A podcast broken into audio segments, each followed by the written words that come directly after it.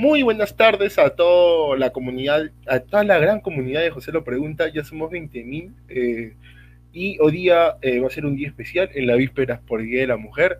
Hoy día tengo el gran gusto de presentar a, a una gran amiga eh, que trabaja, es consejera regional y estoy muy emocionado realmente pero antes de presentar, quiero hacer una mención muy importante. Si eh, tienen hambre, quieren comer algo por ahí, eh, recomiendo la podería 24 horas, lo cual es de mi amiga Daisy, que me acompaña todos los domingos también a las 7 de la noche de Go que pasó y que te resumimos todas las noticias de lo que ha pasado en la semana del mundo entretenimiento y tecnológico eh, en 40 minutos, de 7 de la noche hasta las 7 y 40. Así que eh, gracias Daisy, gracias también a tu podería 24 horas. No están auspiciando, pero tengo una mención en Em, son de agradecimiento, ¿no? Así que comenzamos. Ah, y si quieres especial, no sé, este, Adidas, Marathon, en mi canal. y otras marcas. Así que vamos a presentar a la consejera regional, a Mapi. Hola amigo, ¿qué tal? ¿Cómo estás? Buenas tardes. ¿Qué tal? ¿Cómo estás, Mapi? ¿Cómo te encuentras? Con calor. Bien, amigo. Bueno, sí, con calor y hoy día pues ya siguiendo las nuevas disposiciones del gobierno de donde tenemos que estar el domingo pues en casa, ¿no? Sin salir. Exacto, claro. Ahí ya que importa en, la azotea, ahí que importa hacer tu piscinita. Para los que tienen pueden hacerlo, ¿no? Yo a veces, bueno, los que más, en este caso, a veces, este, por así decirlo, los que más sufren es los, en este caso mis hijos, ¿no? Que ellos normalmente los fines de semana querían salir a todos sitios y ahora pues tiene, se han acostumbrado a esta nueva normalidad, por así decirlo, donde tienen que estar en casa, ¿no? Claro, sí, obviamente. Muy bien, Mapi.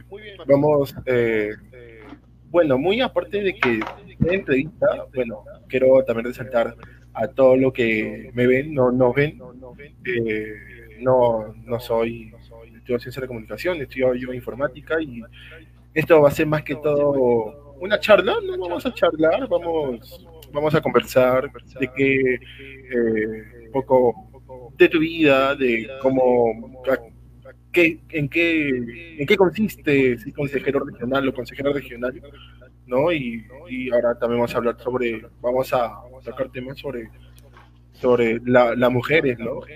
Que justamente mañana ese día. Así que, más o menos vamos a tocar esos temas. Sí, amigo, yo sobre todo como dijimos cuando nos pusimos de acuerdo para esta entrevista, más que todo será como una conversación entre amigos y que un poco la gente también conozca pues este lo que yo hago como consejera, pero que también me conozca un poquito más como ciudadana, ¿no? Como María Pía. Claro, obviamente que sí, ese es el objetivo a todos los que han pasado por acá por por mi espacio, eh, por mi programa. Ese es el objetivo, ¿no? De que lo conozcan eh, a, la persona, ¿no?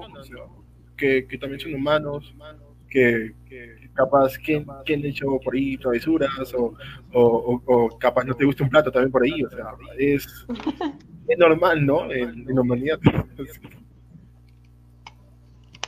Sí, creo que todos hemos hecho alguna travesura cuando hemos sido niños o también hay algo que no nos guste por, e, por alguna razón o porque mamá nos cocinaba siempre lo mismo como que nos aburrió, pero eh, en ese sentido mi mamá pues me acostumbró a comer de todo y muy aparte que soy de muy buen diente, amigo.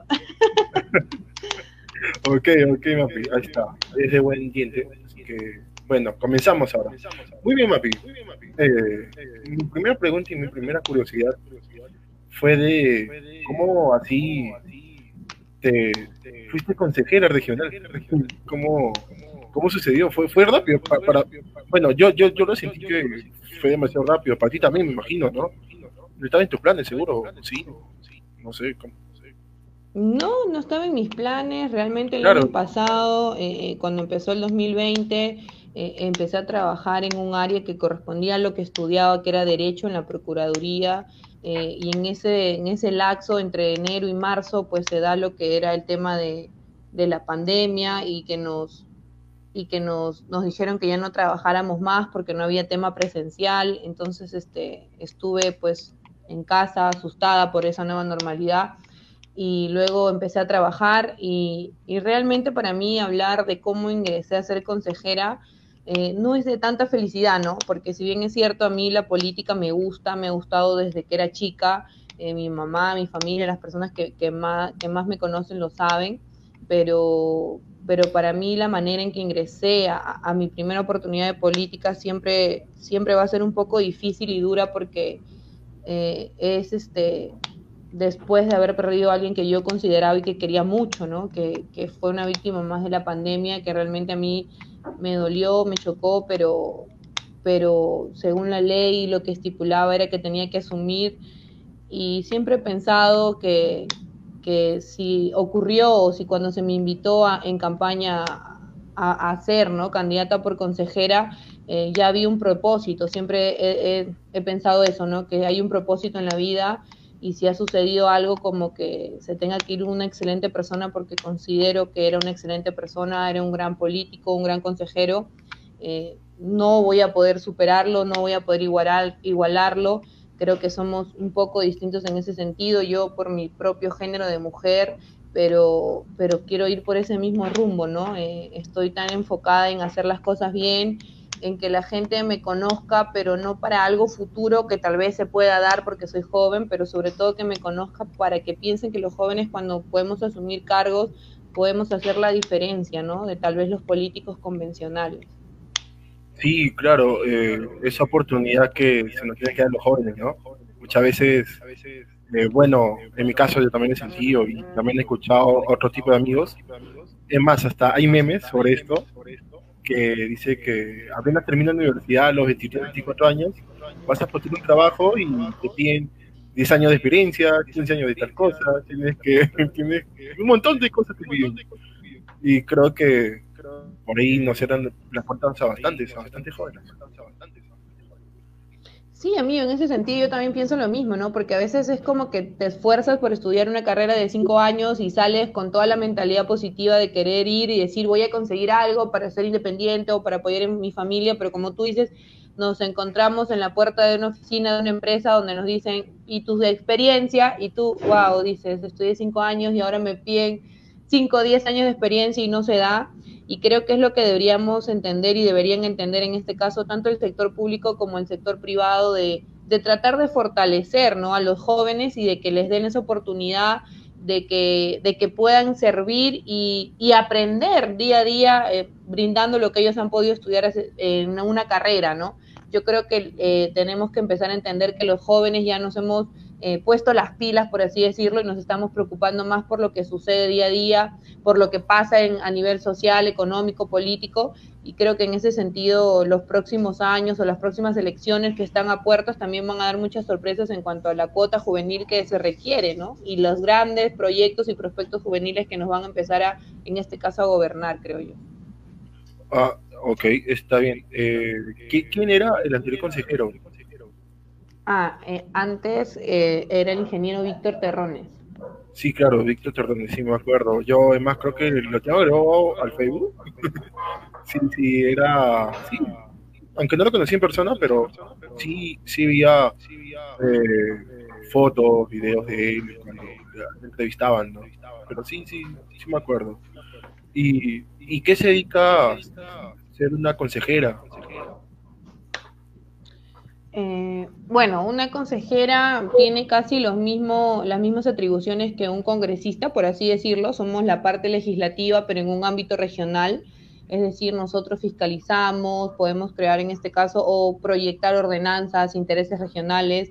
Eh, ¿Qué más? Aprobamos también normas a, a nivel regionales, como lo puede hacer un congresista a nivel nacional pero nuestro rol principal es el de fiscalizar, ¿no? A la parte ejecutiva en la ejecución de obras, de proyectos, de convenios, y, es una experiencia muy bonita porque te, te brinda la oportunidad de conocer a gente y a personas que realmente estando tan cerca a ti, tú, tú no te imaginas las grandes necesidades que pueden tener y, que a veces tú te preguntas, ¿no? Ay, no, no me alcanza para, para esto, pero ellas se acercan y te dicen, señorita, por favor, o sea, creo que lo que más he escuchado en este tiempo de ser consejera es la palabra, ya no confiamos en nuestras autoridades, pero usted viene y nos escucha y nos habla, ¿y qué hacemos? ¿Volvemos a confiar o nos va a seguir mintiendo? Y es muy duro, ¿sabes? De que de que siempre escuches la palabra, en campaña todos se acuerdan de nosotros, pero cuando los elegimos, nunca más regresan. Y, a mí me, fortalece mucho llegar a sitios donde,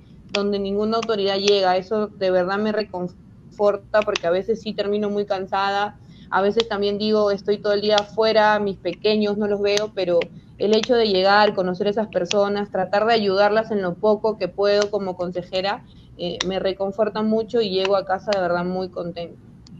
O sea, tú vas a esos lugares, tomas ahí apuntes y, y después, ¿cómo, ¿cómo, es el proceso después? No, entiendes esa parte. Claro, eh, a ver, te explico, ¿no? Eh, por ejemplo, mm, estamos trabajando en este caso con el sector de los pinos, que es muy conocido, ponte aquí en lo que respecta a Huacho.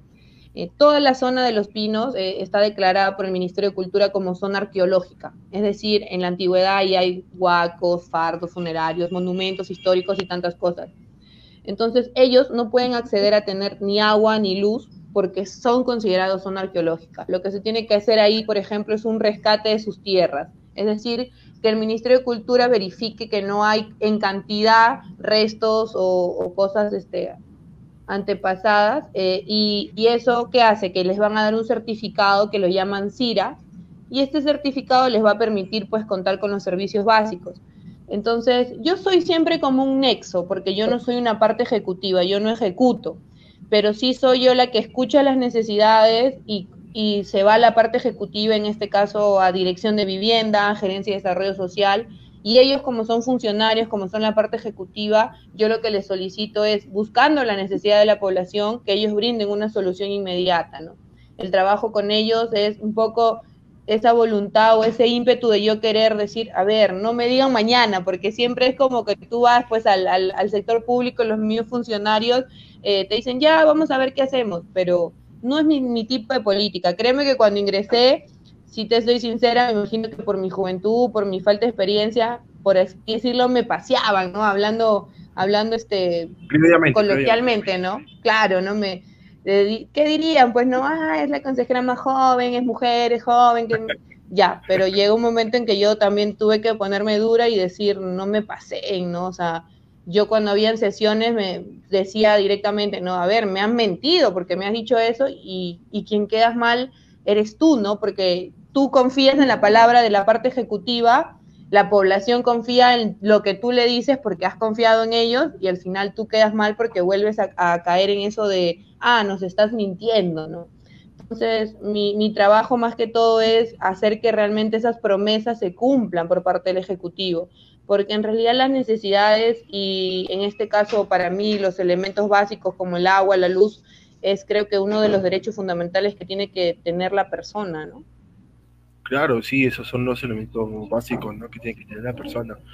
Ah, ahora, eh, escúchame, eh, ¿tú qué carrera has estudiado?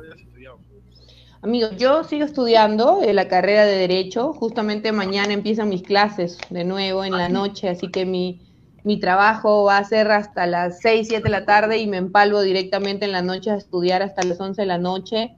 Para mí es un reto, es el segundo ciclo que voy a llevar siendo consejera a la par con mis tareas, con exposiciones, con esta también pues clases virtuales que se llaman, pero a mí me gustan los retos, soy una mujer de retos, soy una mujer que no se da por vencida y que cuando escucha que le dicen que no puedo, no es capaz, soy doblemente capaz y doblemente de, poder decir lo puedo hacer, ¿no?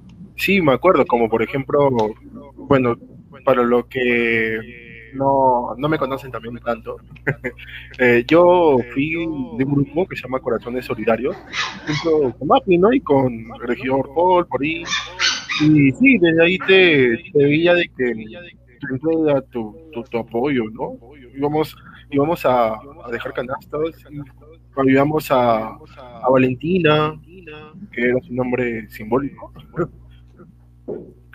¿Te, ¿Te, acuerdas? Sí, Sí, amigo, realmente antes de ser consejera, a mí siempre me, me ha, me, Éramos un grupo realmente que no nos conocíamos de diferentes profesiones, de diferentes este, personalidades todos, pero formamos un grupo muy bonito que, que lo único, como decía, pues el mismo nombre del grupo, Corazones Solidarios, nuestra meta era ayudar. Recuerdo que a los pocos días de conformar el grupo pasó esto del incendio en Atalaya e hicimos nosotros pues nuestra, nuestra colecta de recibir víveres, ropa para poder llevar a todas esas personas que lo habían perdido todo, ¿no? Y, y, era creo que fue una señal de que estábamos haciendo las cosas correctas, ¿no? Para mí el tema social siempre ha sido una prioridad, sincero, no ser autoridad, realmente a mí es lo que me ha gustado hacer, eh, es tan lindo poder ayudar a las personas y sí, yo considero que a nivel regional tenemos una deuda con ese sector, que es el sector de la salud mental, ¿no? he tratado yo de, impulsar por ahí proyectos o, que se tome un poco el interés, que espero que también pues mis, demás compañeros consejeros eh, le tomen esa importancia que, que, yo le he tomado porque he podido pues gozar de cerca a, a, Valentina, como llamamos, a Magariño y el cambio notorio que hizo Magariño de estar en las calles, de agredir a mujeres y, luego pues ver cómo, cómo está bien, cómo podía leer, cómo podía hasta escribir nombres, ¿no? O sea, es realmente maravilloso si las personas supieran y, se, se pusieran un ratito en, en, por unos minutos en ellos, en cómo piensan ellos, realmente es muy, muy lamentable a veces la falta que tenemos, ¿no? Es más, creo que dentro de, esa labor que hacíamos, yo, yo me acuerdo, bueno, a, mí, a mí en particular, eh, me tocó un poco porque decía mucho, eran muchos haters, ¿no? Haters. Eran muchos haters, ¿te acuerdas? Sí, pues no, porque eh, es mucho, o sea, no solamente aquí, no solamente en Guacho, no solamente creo que en todo el mundo, siempre hay ese sector de, de personas que, que, no dejan que hagas nada y si no lo haces te dicen por qué no lo hiciste y si lo haces te dicen, te buscan el, claro, ¿no? Debiste hacerlo más, o sea, nunca hay un sector de personas como tú dices los haters que, que nunca van a estar contentos con lo que puedas o no puedas hacer, ¿no? Y, pero eso hay que, que, más política, te diré amigo, hay que saberlo sobrellevar porque yo pues este, hay momentos en que ingresé y, y, dije, wow, ¿cómo puede haber gente tan mala, no? Y, y, llega un momento en que sí, ¿no? Porque lloras, porque dices, ¿cómo puede haber gente tan mala si tú no lo eres? Y luego te calmas y, y ríes y dices, wow, no, bueno, cada quien es feliz a su manera y y yo realmente ya estoy como que no bañada en aceite, pero sí tengo a mi familia que son mi soporte y son ellos los que siempre me dan esa tranquilidad y esa paz y, esas, por así decirlo, mi mamá, ¿no? De, de hablando así, pues este, en confianza, un par de lapos eh, simbólicos o metafóricos y diciéndome, oye, tú sabes quién eres, ¿no? O sea, te vas a dejar llevar por unos comentarios, yo sé quién he criado, yo sé quién eres, y eso me da como que me pone los pies en la tierra y digo, sí, ¿no? Tengo que seguir porque a veces la gente ahora pues se escuda muy rápido en, páginas o en personajes falsos y es tan fácil tildar a alguien de algo y sin pensar que a veces hay familia atrás, ¿no? Entonces como que mi mamá siempre es mi cable a tierra, ¿no? Como que mi soporte y que me diga, oye, cálmate y sigue, ¿no? Y es por ella que sobre todo yo ya camino y digo, bueno, ya tengo un caparazón de tortuga atrás y nada me puede hacer daño, ¿no? Tu mamá, tu mamá trabajaba en Inmaculada, creo, ¿no? Sí, mira, yo, bueno, para mí mi mamá es, es mi abuela. Eh, para mí las personas que no me conocen siempre van a ver pues en redes que yo me digo madre o mamá a mi abuela. Mi, mi, abuela, mi mamá para mí me ha criado desde que yo tengo seis, seis años. Eh, ella sí, ella ha vendido casi diez años papas rellenas afuera del Colegio Inmaculada. Yo, yo me acuerdo. Como, Sí, es así como ella nos ha sacado adelante, ¿no? Yo estoy en Inmaculada. ¿Ah, sí? estaba primaria y yo me acuerdo de tu mamá que vendía. Sí me acuerdo. Sí me acuerdo. Claro, todo el mundo, la mayoría de chicos que han estudiado en Inmaculada o que han vivido cerca de Augusto Beleguía, me imagino que se acordarán de ella porque sus papas eran las más ricas del mundo. Entonces, este, yo tenía la suerte de probar las que quedaban ahí cuando ya no podía terminar de freírlas, pero no, sí, mi mamá es lo máximo. ¿Cuántas papas te comías al día? Créeme que a veces mi mamá tenía cosas que hacer y yo con unos 12, 13 años eh, veía la hora, porque mi mamá era una mujer cronómetro y veía que se demoraba. Y créeme que mi mamá se recuerda mucho y se ríe de que a los 12, 13 años llegaba y yo ya estaba friendo las papas, pues ayudándola para que avance, porque era la hora de salida y no iba a llegar, ¿no? y las que no podía sacar y las desmoronaba ya se quedaban para mí, pues no, unas dos, tres papas me comía. Dos, tres papas, dos, tres papas. Sí, o sea, sí. en ese tiempo, pues, la, cuánto, 50 céntimos, ¿no? Exacto, amigo. Mi mamá vendía cremoladas a 50 céntimos y una papa rellena a 50 céntimos, ¿no? Mire, en, ese tiempo también un plato venía papa frita con jodón frito a 50 céntimos también. todo era más barato, porque comprábamos hasta marcianos de 20 céntimos, pues, ¿no? Había de 20 y de 30 céntimos y uno podía comprarse sus dos marcianos y se sentía rica, pues millonaria, sacaba picas a los amigos. Y, y tocando ese tema de tu mamá y el colegio, ¿qué cursos eran tus favoritos en el colegio? Para que como que digas pues ahora de, grande, ¿no? Oye, ¿qué estudiar derecho? Uy, amigo. Eh, no, es que, no es que odiaba las matemáticas, pero sí para mí era fatal estudiarlas porque no me gustaba eso de las fórmulas, porque era aprenderse fórmulas y todo eso. Siempre me ha gustado el tema de letras cuando estudiaba en primaria, porque yo estudié toda mi primaria en el Sucre, eh, pues concursaba, ¿no? Eh, en temas de concurso de comprensión lectora, de oratoria, yo era la que recitaba y todo eso, ¿no? Y cuando fui a secundaria eh, estudié mis dos primeros años, bueno, primero, segundo, tercero estudié en Inmaculada y por un tema de deporte eh, terminé mi colegio cuarto y quinto en la Merced Becada, pues, ¿no? Entonces, este, mis cursos favoritos eran, pues, educación física y comunicación, por así decirlo, ¿no? Porque era deportista, pues mi vida era el deporte, ¿no? Yo vivía, dormía, comía y era deporte yo, pues, ¿no? Eh, era, era, era deporte. Y ¿Qué deportes practicas o qué deporte hacías? Mm, yo jugaba básquet, hasta ahora, bueno, hasta antes de la pandemia por ahí, pues nos tirábamos lo que se llamaban las pichanguitas con las amigas, pero, y hacía, hacía atletismo, ¿no? O sea, tanto atletismo como básquet. Y sí, en el colegio te obligaban, pues, porque medía, pues, un metro setenta y cinco, mido un metro setenta y cinco, la clásica, no debes jugar volei.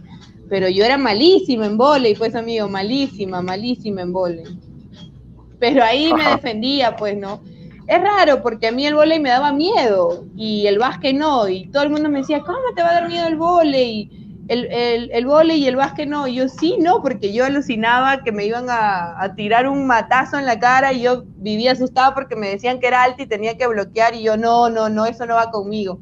Y, y el básquet, sí, pues yo he jugado básquet con chicos, con chicas, en Guacho, en Lima, en otras ciudades y créeme que para mí eso es, eh, el deporte para mí ha sido siempre, creo que la base para yo también tener una vida tranquila, ¿no? Porque siempre he considerado que el deporte es salud, es vida, ¿no? Ahí, ahí en el colegio que practicabas el básquet, eh, ¿alguna vez fueron a, un campeonato y ganaron el campeonato?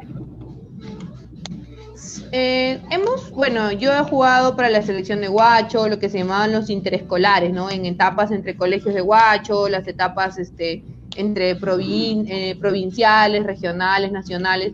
Siempre cuando, por ejemplo, el colegio en el que yo estaba, sea Inmaculado, la Merced no pasaba, eh, y pasaba otro colegio, siempre había lo que se llamaba los jales, ¿no? Entonces me jalaban para yo jugar por ese colegio y seguíamos jugando, ¿no? He tenido la oportunidad de representar a Guacho eh, en la selección de básquet de Guacho, eh, eh, con el profesor Carlos Barraza, me acuerdo, con muchas chicas de diferentes colegios y jugamos con, con otras provincias, perdón, con otras regiones en el Coliseo Eduardo Divos, experiencias muy bonitas que he tenido cuando era estudiante, ¿sabes? Ah, ok, ok. Por ahí escucho música de Mario Bros, creo. Sí, porque es mi hijito que está viendo sus, sus, sus videos de Mario Bros. Eso es lo que se entretiene a veces ahora, pues que tiene que estar encerrado, ¿no? Ah, tienes hijo, ¿cierto? Porque muchas personas tal vez no creen de que eres mamá. Sí, amigo, tengo dos hijos, tengo un pequeño, no tan pequeño, de nueve años, y eh, mi, mi, hijo menor que ha cumplido seis años hace unos 20 días por lo menos, los dos hombrecitos. Ajá, ajá, que la frase conocía que tú la has patentado es mamá por dos. Mamá por dos, exacto, amigo, porque eh, he sido mamá muy joven, te, te, te, comento, creo que, eso pues no, no se puede negar ni por el tema de mi edad, pues he, he tenido mi primer bebé a los 19 años, era una niñita prácticamente, pero siempre he sido y me he considerado por eso una mujer muy fuerte, ¿no? Eh, he salido, he sacado adelante a mi pequeño, siempre con el apoyo de mi familia.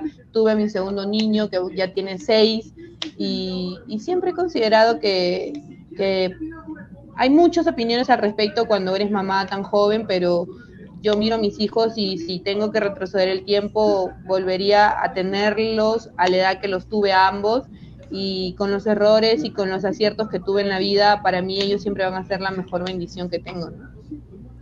Ajá. Y bueno, eh, regresando al tema político, por ejemplo, ¿piensas popular por ejemplo, a la alcaldía de presidente, presidente regional, futuro.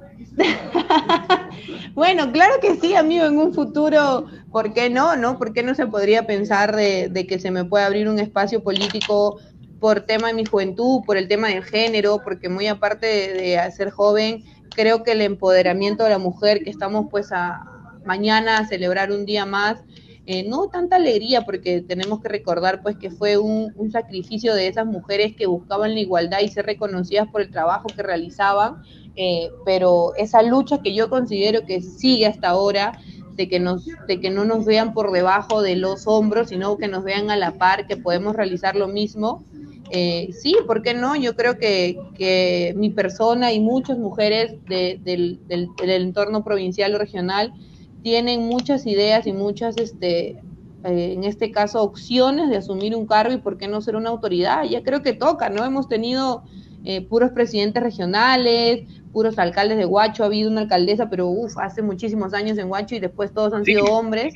A ver, hagamos un paréntesis ahí. Yo soy mal en historia de parte. ¿Había una alcaldesa en Huacho? Sí, hace muchísimos años. Ajá, ok, ok. Ahí eh, quiere jugar, quiere jugar.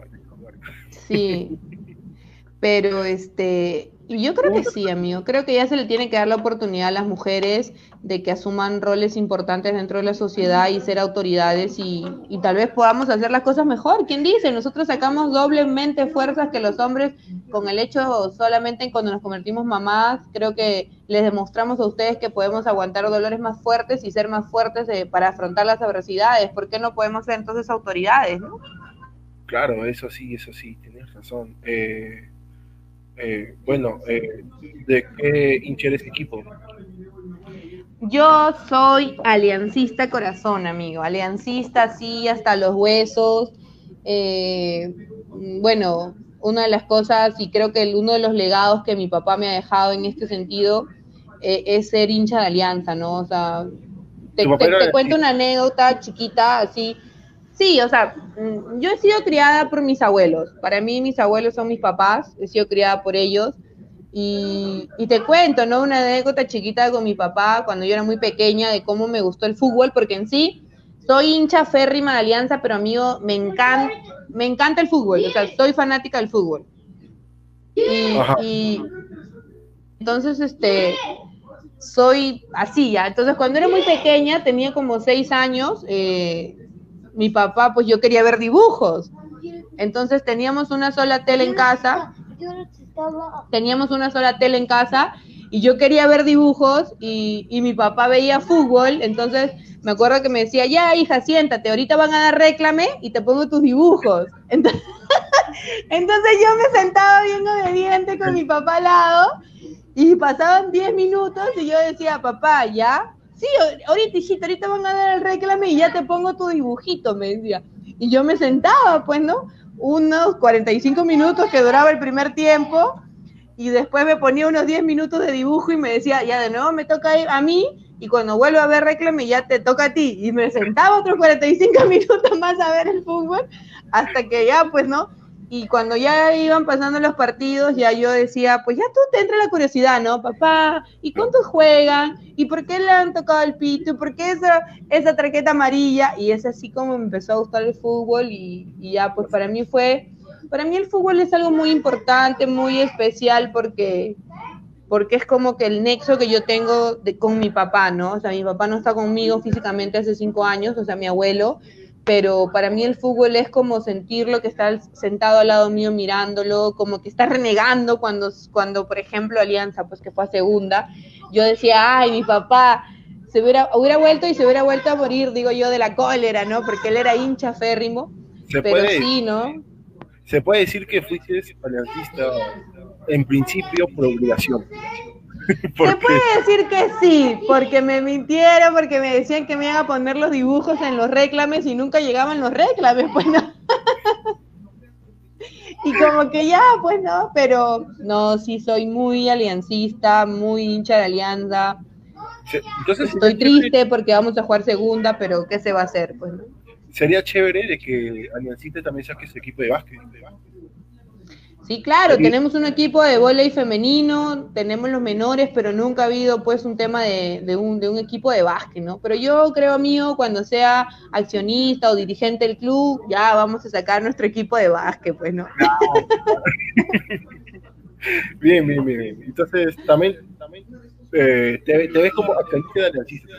Sí, de ley, yo tengo que ser eh, o dirigente o accionista de alianza, pero algo tengo que tener yo realmente ahí, ahí. De verdad que mis amigos se sorprenden, ya los que me conocen saben que yo sé más de fútbol que, que ellos a veces. ¿ah? Yo sí soy así fanática de fútbol, de fútbol a morir, que se sorprenden a veces lo que sé de fútbol. Y, y sí, creo que por jugar básquet de pequeña no es que sea una señorita así muy que las uñas, que el cabello, nunca me ha gustado mucho eso, ya yo soy más de los buzos, de, de estar ahí, ¿no? Siempre he sido más, como se dice, de barrio, pues, ¿no? Siempre me he considerado yo así, ¿no? Y eso también permitió, también para que en, las fotos, se toman fotos, eh, creo que viajas con tu, equipo de prensa, ¿no? No sé. ¿no? ¿Cierto? Y te toman fotos yéndote, te subes al cerro, por allá lejos también, ¿no? Por arena, ah, por, Ah, sí, yo me imagino que la gente dirá, oye, a esta, de esta le costará irse por allá. No, amigo, yo, créeme que yo he vivido, pues, yo he vivido en More toda mi infancia, toda mi niñez. More, pues antes solamente hasta la altura del hospital regional habían casas y para allá no, y con los amigos nos íbamos a la sequía que llamábamos, a apañar nísperos, a apañar tantas cosas yo tengo más raspones en todas mis piernas de todo lo que yo hacía. Mi mamá se reía de mí porque me decía, ya, qué vergüenza, cuando pasen tus amigas te van a ver toda sucia, toda cochina, no pareces una mujercita. Y yo me reía y seguía jugando, pues, ¿no? Yo sí, soy bien, bien, como te digo, de, tengo mi barrio, mi calle, o sea, a mí me gusta salir, a mí no me gusta estar en un escritorio, ni usar tacos, yo soy más de zapatos, de zapatillas, de ensuciarme, ¿no? Y yo vivo feliz en lo que puedo hacer cuando me dicen, tenemos una, una visita a la sierra de la provincia, porque también hay necesidades en la sierra que hasta ahora no se supera. Y yo voy, voy, porque digo, wow, me van a dar, aparte que en la sierra se come rico, amigo, o sea, e, es, es, bueno estar con esas personas y, y ver la necesidad que tiene y apoyarlas, ¿no? O sea, eh, se puede decir que para los haters es, esas fotos son reales, son, son verídicas, nada que para la foto, como dicen algunos. Sí, yo realmente, amigo, creo que, que, ellos pensarán, pues, que los que no me conocen creerán que soy otro tipo de persona, pero créeme que yo...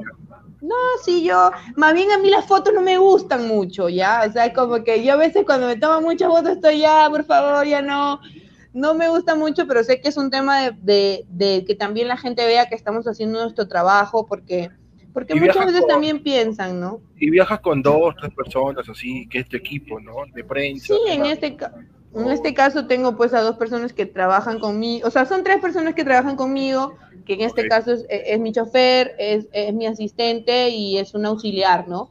En este caso, la auxiliar es una chica que se queda siempre en oficina para atender a las personas, para ver la documentación que llega. Mi asistente que sí sale conmigo es mi soporte porque es alguien de confianza mío, que creo que ambos aprendemos de ambos porque él tiene un poco más de experiencia tal vez en el sector de comunicador social, de rodearse de las personas, de cómo manejar, ¿no? Porque yo también ingresé sin conocer mucho, no sabía ni cómo pararme, ni cómo estar, entonces eso también, pues, ¿no? Y, tal vez un poco referirme a las personas.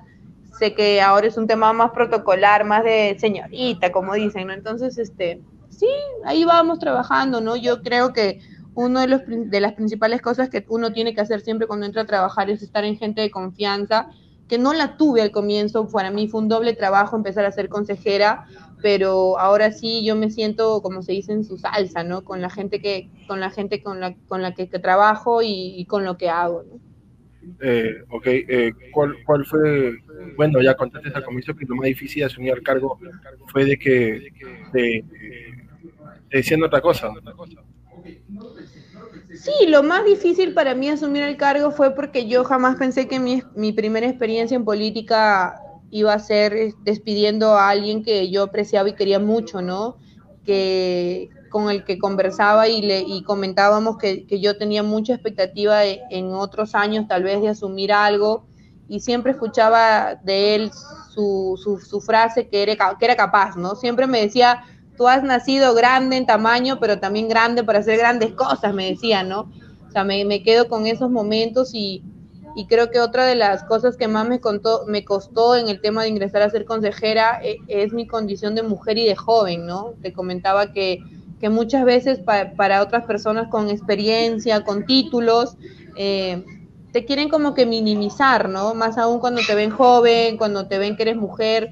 Eh, si yo, sin asumir, eh, como puse, ¿no? En mi, en mi Facebook, en mis redes, tenemos que sacar de, de, nuestra mentalidad esa frase de cuando una mujer ocupa o un cargo o consigue algo, ¿qué habrá hecho para conseguirlo, no? O sea, es tan lamentable escuchar eso, es tan machista cavernícola, pienso yo, porque porque un hombre siempre cuando asume algo, ah, ya, sí, ¿no? A lo mucho que pueden decir, o, ah. como aquella frase, ¿no? Como aquella frase que dice, mujer al volante, pero distante. Pero sí, para mí es un reto, porque somos 13 consejeros y soy la única mujer de los 13. Entonces, por ahí, como dijeron, soy la única rosa entre todas las espinas. los, los otros consejeros, ¿de dónde son? Eh, bueno, pues somos 13 consejeros, hay dos por Guaura, que somos el consejero Guaranga y yo, eh, son dos por Cajatambo, que es el consejero Rivera, el consejero Caquipoma, dos por Yauyos, que es el consejero Reyes, el consejero Jesús Quispe, son dos por Cañete, que es el consejero Ro, y el consejero Faustino, que hace poco pues ha salido de alta porque tenía COVID, ha estado pues en UCI. Okay, okay. Luego hay eh, en Guarochirí el consejero Olivia, en Ollón el consejero Velarde, y okay. ahí creo que somos los 13 ya. Ah, en Barranca el consejero Garay, pues, ¿no? Ah, ok, ok. ¿Y, y ustedes tienen grupo de WhatsApp, sí? ¿O alguien manda cadena de oraciones, tal vez? bueno, tenemos un grupo de WhatsApp, pero que es pues del consejo, ¿no? Donde enviamos a veces las noticias o las cosas. Eh, son personas mayores, pues, ¿no, amigo? Entonces, creo que ellos no no manejan tal vez las redes como uno que aún es joven y, y te mandan hasta los stickers con tus fotos, ¿no? Cuando sales de algún sitio y ya te mandaron los stickers o los memes de, de, lo que haces o no haces, ¿no?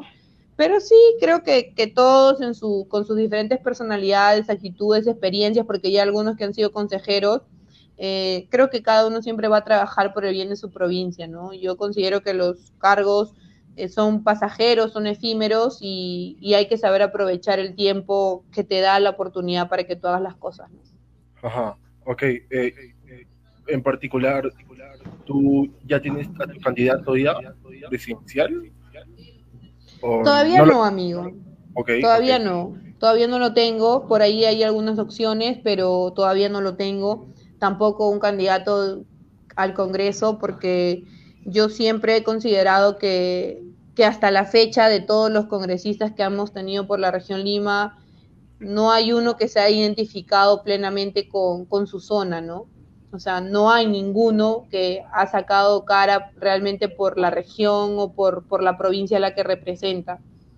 Yo siempre he pensado y digo, ¿por qué si eres congresista por Lima, por Lima provincias, ¿por qué te la pasas en Lima, no? O sea, deberías tener una oficina aquí, en la región, y aquí atender a tu pueblo, porque los de Lima, los de los distritos de Lima no votan por ti, o los de ellos no les interesa lo que tú puedas hacer. Entonces, creo que yo siempre he dicho, ¿no? Que debería haber un congresista que apenas sea elegido, tenga una oficina descentralizada aquí y pueda por lo menos estar unos 15 días y 15 días en Lima por el tema de sesiones, de compromisos, pero estar aquí, ¿no? O sea, eso es lo que yo siempre he pensado y, y espero que, que, los que sean elegidos eh, sepan trabajar con sus demás autoridades, ¿no? Otra de las cosas que yo he podido percatar en, en, el tema de cuando eres autoridad es que hay mucho egoísmo y no entiendo por qué, porque eso hace que te dividas y al dividirte es más difícil hacer las cosas, ¿no?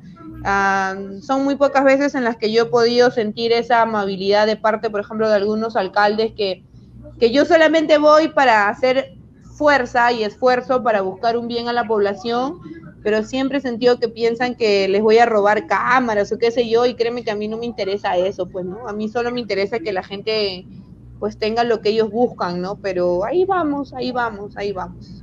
Eh, ¿Qué opinas de la paridad de género? Eh, yo, amigo, considero que la paridad de género es algo que se debió dar hace mucho. Creo que tanto mujeres como hombres somos capaces de realizar las cosas, eh, cada uno creo dentro de sus funciones. es algo que, que está genial porque lo vamos a ver en, ahora en el Congreso que vamos a tener. Vamos a tener si es que sale elegido un presidente, una vicepresidenta mujer o viceversa, y lo mismo va a suceder en los comicios regionales y municipales. Y creo que esa equidad, como se dice, nos va a dar ese balance para que veamos las cosas tanto de un punto de vista pues masculino y femenino y tal vez pueden empezar a trabajarse mejor las cosas, creo yo. Ah, ok, ok. Eh, bueno, eh, creo que se acabaron las preguntas. Pero, eh, no, no sé. Eh, ah, bueno, bueno, regresando al tema de, de que tu amigo te acompaña, de que, ¿no? De que de confianza de, de comunicador social, ¿no? Eh, te recomiendo de que cambiaras tu perfil personal de Mapi a María Pi. Sí, ¿no? Todo el mundo siempre me ha conocido, bueno, las personas que me han conocido toda la vida o me llamaban Mapi o me llamaban Pía, pero ya por un tema más, pues, este, protocolar, por así decirlo, ¿no? Cambiaste tu nombre perfil. Sí, tengo que ser María Pía, ¿no? Entonces, más bien que la gente me vaya conociendo más como María Pía. También es un nombre, creo que no es tan común, entonces creo que también cuando alguien dice, oye, María Pía, ¿no? Hola, y, tú, y Timoteo. pero, pero sí, ahí, este, o sea, creo que es algo también un parte de proceso cuando uno ya asume pues una función, ¿no? Dejar un poco el lado, que a mí no me gusta, créeme que también es una de las cosas que me ha costado porque yo soy una mujer que me ve riendo las 23 horas de 24 horas al día. Entonces, este, soy una persona muy directa, se me nota cuando estoy molesta, cuando no me caes, cuando sí me caes y ahora pues este tengo que estar seria, ¿no? Por así decirlo, no lo puedo negar, soy un poco burlona, pero he tenido que cambiar eso, pues. Se, puede, decir, de que, o sea, no sé, si algún día soy consejero, ya no me tendría que llamar José nos pregunta, sino José Luis Paredes igual. José Luis Paredes, así como María Pía Canales, pues, ¿no? Oh, no, no, no puede ser. O nos cambiamos, pues, ¿no? Como, como pasó en, eh, con Pepe, con Kuczynski, ¿no? PPK, me pondré Mapi, pues, ¿no? Creo que tal vez llame más la atención también. Sí, Mapi, o sea, claro, o sea, si, si, acá un futuro, no sé, está una entrevista ya, así, ya frente a frente, en una oficina de cámaras, tal vez. Esa cámara profesional, tal ya, ya que existe María Pía. Pero acá, Mapi, te No, sí, yo siempre voy a ser la misma que he sido. O sea, ahora por las mascarillas, de verdad disculpen a las personas que a veces me saludan y estoy perdida porque a veces no por las mascarillas no las reconozco. Pero yo siempre voy a ser la misma, amiguera, eh, jodida, porque soy jodida en el buen sentido de la palabra. Pero un cargo jamás me va a cambiar, ¿sabes? Me, tal vez por las circunstancias no podamos estar más juntos con los amigos, con las amigas pero siempre hay maneras de, estar con ellas, ya sea por videollamadas o por seguir los protocolos y vernos un rato. Yo soy muy afortunada en ese sentido, no tengo muchos amigos, pero los pocos que tengo eh, son muy, muy leales. Tengo mis amigas de colegio, de Inmaculada, las quiero mucho, nos reunimos las veces que podíamos antes de pandemia y ahora pues nos, nos vemos por videollamada y seguimos siendo las niñas cuando, como si fuéramos en el colegio, ¿no? Eso es lo bueno de los amigos de colegio, ¿no? Cuando te juntas con ellos o hablas con ellos, vuelves a la, época de cole y te acuerdas de todo lo que hiciste en el cole, de todas las travesuras o las diabluras que pudiste hacer y, y sabes que en ese momento cuando tú puedes ser tú misma, sabes que estás en el lugar y con las personas correctas. Oh, ok, ahí, alguien está comentando un corazón, se llama Rocío VR. es mi amiga Rocío, sí. Es mi amiga de, colegio, ella sabe. Sí, de También está comentando Jocelyn Flores Bravo. También es otra amiga de colegio. Saludos, saludos por ella. ¿Con ella juegan básquet? El equipo de no, no juegan básquet, pero, pero son amigas de colegio de toda la vida. Somos promoción 2008, imagínate cuántos años llevamos juntas. Con Rocío he estudiado toda primaria casi, más de cuántos años la conozco y, ya son mamás también, son unas mujeres increíbles, unas madres increíbles y creo que con ellas jamás vamos a madurar. Cuando nos juntamos, jamás maduramos. Pero... Está, comentando ahí también Rosa María Ardascue Aguinaga. Ella es mi mamá, ella es mi mamá, ah, ella está en Chile, ella está en Chile ya pues mm, unos 23 años, 22 años en oh, Chile. Regular, regular. ¿Nunca ha venido sí. a Perú? Sí, ha venido. También he conversado con ella. Conversamos por ahora pues el tema de la tecnología. Tengo una hermana que es chilena, que ha cumplido 16 años en febrero, ya también una señorita. Oh. yo las quiero mucho. Eh, ellas son, cuando en el fútbol, son lo único que a veces me detiene para no renegar tanto con los chilenos, no ellas. Porque nos queremos mucho con los chilenos, pero ella, pues sobre todo mi hermana, es, es la excepción en los chilenos, siempre digo. Ah, la excepción, la excepción, ah, bien. pero eh, sí. Ajá, y amigo, ¿qué, has, ¿Qué, ¿Qué tal pues esta nueva novedad con los, los que llamamos los deliveries, no? O sea, uno ha engordado mucho con esta, esta pandemia realmente.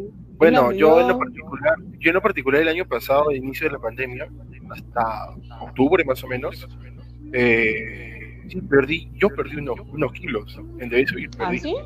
Es que resulta, pues, antes de la pandemia, siempre que salía a la calle, me comía, no sé, por ahí, un anticucho, chocolate, hamburguesa. Así, ¿no? Siempre picaba por la calle, ¿no? O sea, caminaba por la calle y decía, ah, venía veía un con leche y me compraba. No me compraba dos, tres.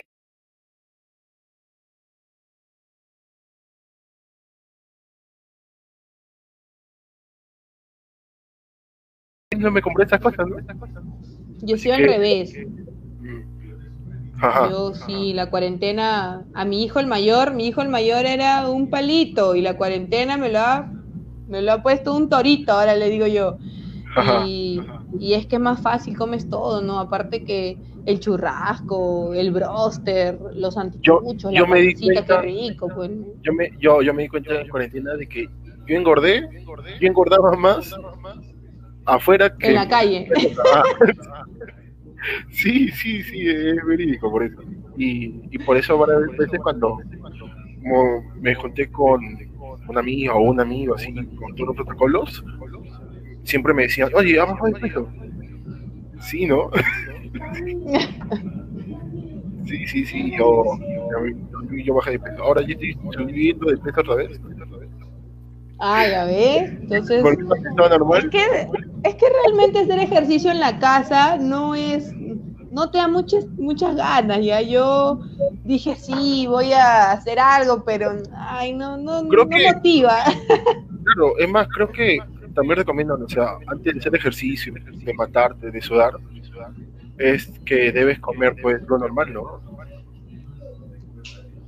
Sí, yo creo que, que, la comida saludable, pues no, hablando en un tema de salud, es, es primordial, lo ha demostrado esta, esta pandemia, porque aquellas personas que tenían comorbilidad, en este caso obesidad, diabetes, producto pues de, que lo hayan adquirido en, en, los largos de su vida, eh, son las personas que tal vez han sido más afectadas por el COVID, ¿no? Y está demostrado que el tema de comer saludable es una de las cosas principales que deberíamos tener. Siempre es bueno darse sus antojitos, pero comer saludable. Alguien, aquí hay un comentario que está eliminando tu futuro. Eh, Gary, Mercedes Ramírez. ¿Qué ha puesto, Gary? Eh, que vas a ser presidente. Gary es otro de los amigos que yo tengo de toda la vida, lo conozco desde que mi primer hijo estaba en mi barriga son conjuntamente con otro amigo que no está conectado, de esos amigos que, que si tiene que cachetearte para que reacciones lo hacen, ¿no? O sea, son muy, muy sinceros, aunque no nos veamos mucho porque somos muy ingratos todos, más aún con la pandemia. pero tenemos un grupo de Messenger, un grupo de WhatsApp y, y las veces que podemos siempre estamos pendientes de lo, de lo que somos, ¿no? De lo que, de cómo vamos, de cómo somos. Y eso, eso de la pandemia, eso de la pandemia eh, hemos sido un poco ingrato también, nos ha vuelto un poco más ingrato porque si antes estábamos distanciados con un amigo, la pandemia nos distanció más. Sí, realmente sí, ¿no? Es, es, ha sido para mí doloroso porque, eh, por ejemplo, con mi papá, ¿no? Con mi abuelo, para mí siempre era muy bueno ir a verlo al cementerio, ¿no? Porque yo sigo creyendo que ahí está, o sea, tengo, tenía esa, tenía esa sensación de, de que podía conversar con él y, llevo tanto tiempo de no poder ir, de no poder verlo, aunque sea sabiendo que su cuerpo está ahí eh, o visitar a mis hermanos que tengo en Lima.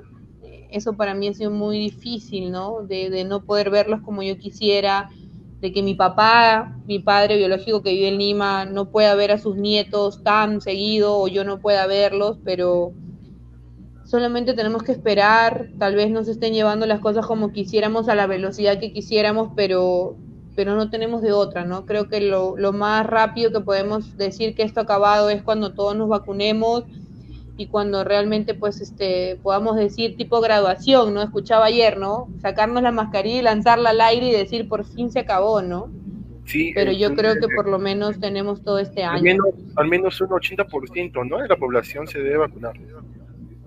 Sí, yo eh, felicito ¿no? Al, gobierno central de que haya cambiado a primera fase a los adultos mayores, porque creo que era necesario. Yo este, no he recibido la vacuna y siempre decía, ¿no? Si en algún momento la recibo, mejor que la reciba mi mamá, decía, o mi abuela.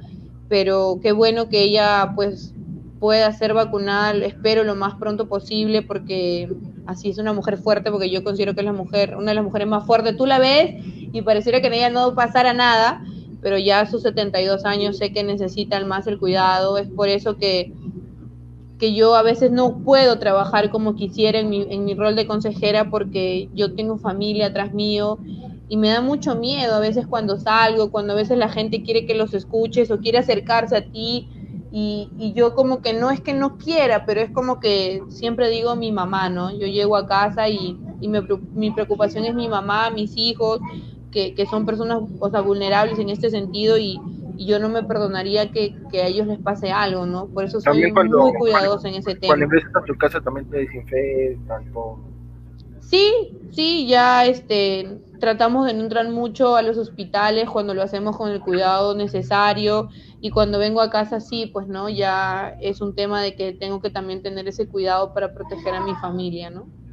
Ok, y, hablando de cuarentena, pandemia, encierro, ¿has descubierto algún talento en este, aparte de ser consejera cantando?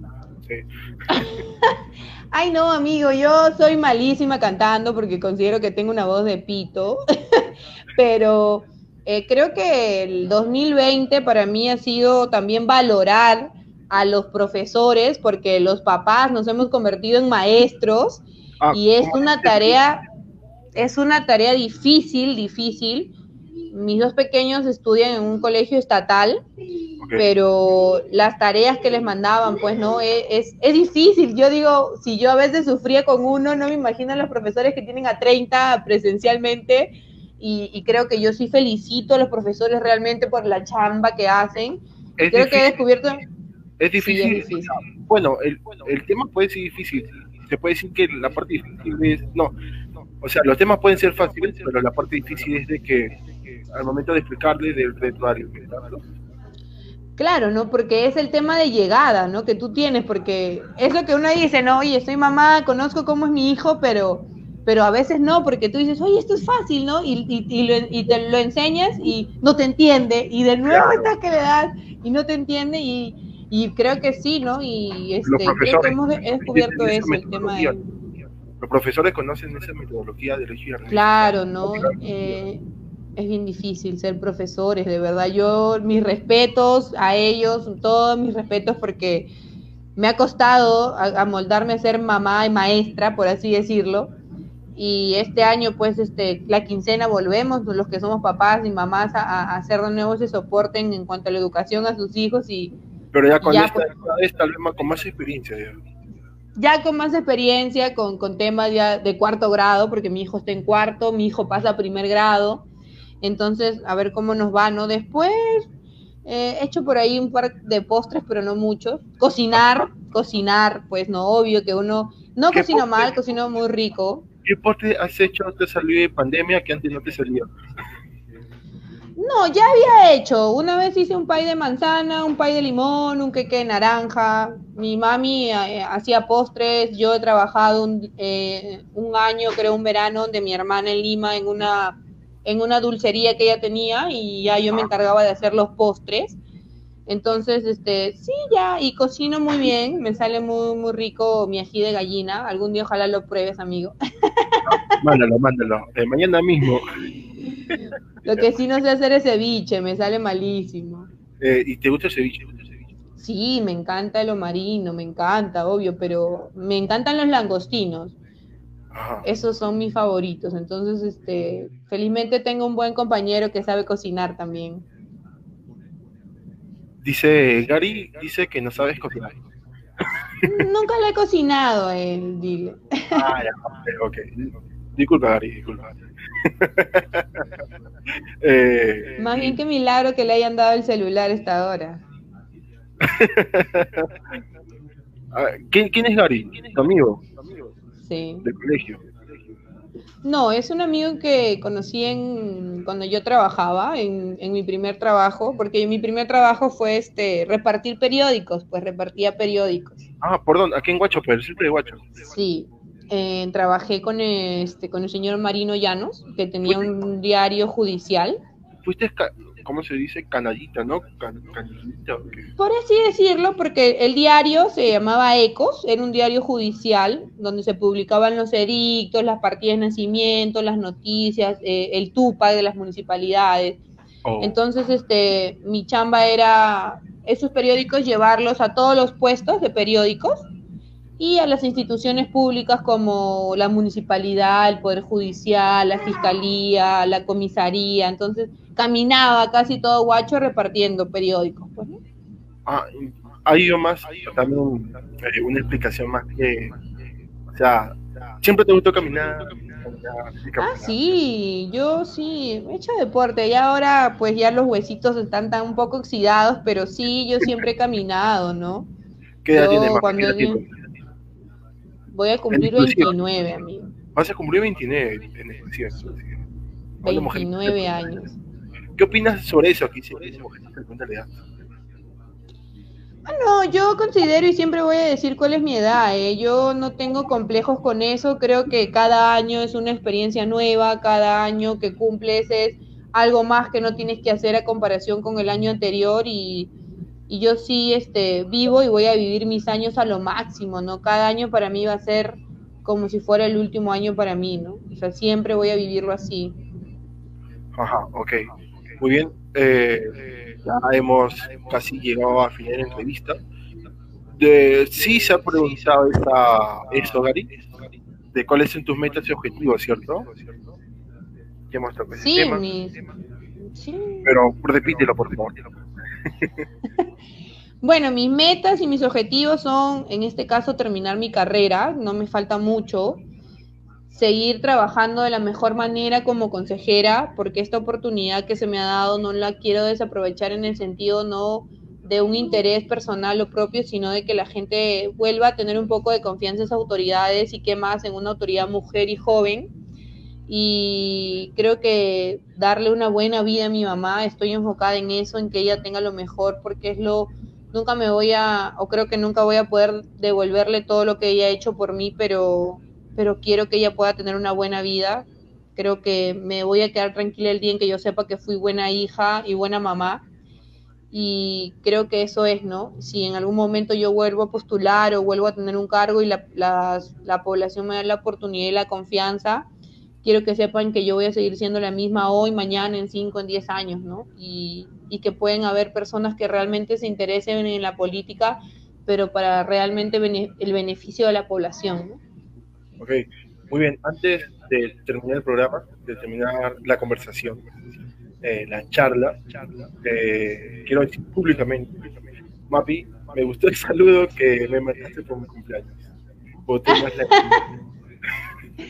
Ay, no, amigo, créeme que no es por nada, no, no vayan a pensar la gente, ay, no, sí, esto ya está planeado, o le ha dicho, oye, oblígala a que hable así, pero créeme que cuando yo te conocí, porque nos hemos conocido no hace mucho, pero eres una de las pocas personas que, que no les importa lo que diga la gente, ¿no? O sea, que si tú eres así, si tú eres feliz hablando de esa manera o diciendo las cosas directamente, eh, no eres esa persona que tiene que, o que siempre quiere encajar y tiene que convertirse en alguien que no es para encajar en un grupo, sino tú eres de aquellas personas que considero que deberíamos ser todos, de que la gente te conozca y que encajes, pero que a la gente le gustes y le caigas porque tú eres así, ¿no?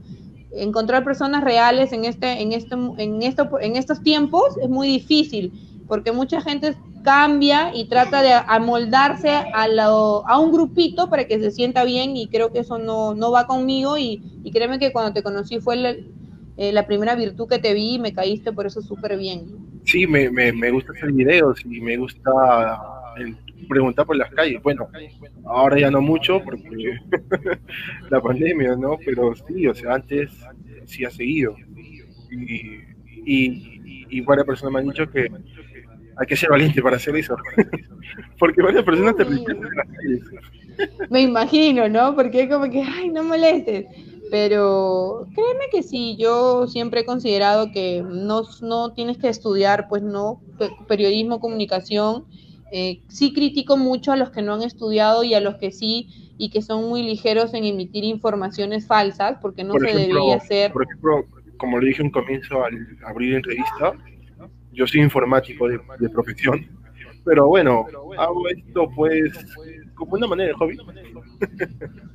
Aparte que cuando una persona se dedica a querer informar positivamente a otras algo, no necesariamente tienes que tener la carrera de comunicaciones, sino las ganas del ímpetu de querer, porque lo que haces, amigo, también forma parte de ese grupo de jóvenes que queremos cambiar algo.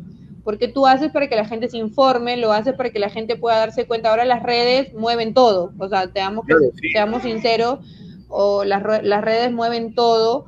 Créeme que hasta las elecciones pasadas podríamos decirlo que eh, el futuro de, lo que llamamos ahora congresistas y presidentes se basó en redes, porque tenemos un grupo parlamentario como es el FREPA, que no los minimizo, porque son personas que tienen una religión, pues, este, de años, ya es, de años de ellos su, su manera de vivir la religión, pero fueron las redes las que lo pusieron en ese puesto porque empezaron los memes, las historias y todo, y tuvimos nuestros congresistas por eso de FREPAC, ¿no? Y por eso digo yo, las redes son... Prácticamente el FREPAC está en el Congreso gracias a los memes. Exacto, amigos, o sea, seamos sinceros, es así, ¿no? Porque salieron las Baby Shark, los tiburones y todo lo demás, ¿no? Y, y realmente, este, por eso creo que deberíamos ser más conscientes y más maduros en ese sentido, en saber lo que informamos, ¿no? porque lo que informamos también va a depender mucho de, lo que vayamos a elegir. Seamos realistas y conscientes que las elecciones en este caso no son obligatorias y la mayoría o el porcentaje mayoritario de que van a ir a votar en este caso van a ser jóvenes que van a votar por primera vez o jóvenes de, de 18 a 29 o 30 y tantos años que no tienen miedo, en este caso no son o no pertenecen al grupo de personas con riesgo alto de contraer el COVID y son los que van a ir a votar entonces somos nosotros los que vamos a decidir el futuro de nuestro país, ¿no? Así que voten bien, voten a conciencia, eh, no se genial por memes. Infórmense. Infórmense, capaz por ahí seguro sale un meme y, le da ganador a un político, político, no sé quién sabe. Y ese fue tal vez el peor político, pero igual votaron por él, por el meme. Sí, realmente, pero ya es, también creo que tenemos que tener un poco más de conciencia y seriedad, ¿no? Porque nuestros padres han venido luchando por años para buscar nuestros derechos que por lo menos ahora tenemos y tenemos que retribuirles de la mejor manera, ¿no? Sí, claro, por supuesto. Así que, bueno, eh, esto ha sido todo por hoy. Eh, así que muchas gracias, Mapi, muchas gracias por tu tiempo y eh, como lo has comentado acá, ¿no? Eh, públicamente, me una gallina.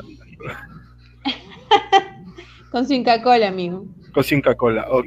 Viene, la heladita, por favor. Claro que sí, ya dar oportunidad cuando acabe esto de reunirnos. Gracias a ti, realmente. Eh, no sé si se, han, me han conocido un poquito más, muy aparte de ser consejera, eh, lo que hay pues detrás de, de, ser consejera, que es una chica pues de 29 años, que es mamá, que estudia, que quiere un poco cambiar lo que es la política, pero de verdad gracias a ti por este espacio y, y también pues saludo a todas las mujeres porque mañana estamos en nuestro día en, ese día donde tenemos que, recordar esa lucha de años que existió por parte de las mujeres para que sentirnos valoradas. Creo que el solo hecho de nacer de una mujer, tenemos que darnos cuenta de lo valiosa que somos. Y, un saludo para todas, para todas que en sus diferentes rubros sacan adelante su familia, para ellas mismas, que se superan, que, que superan adversidades, críticas, señalamientos y, y realmente quiero que se sientan muy contentas porque somos, creo que, el sexo más fuerte. Así que saludos a todas las mujeres en su día. Saludos a todas las mujeres en su día. Así que así, esto ha sido todo por hoy. Ahora sí, eh, protéjase, use mascarilla, distanciamiento social, lavado bien de las manos al menos 20 segundos. Listo. Chao, chao. Chao, amigo. Cuídate.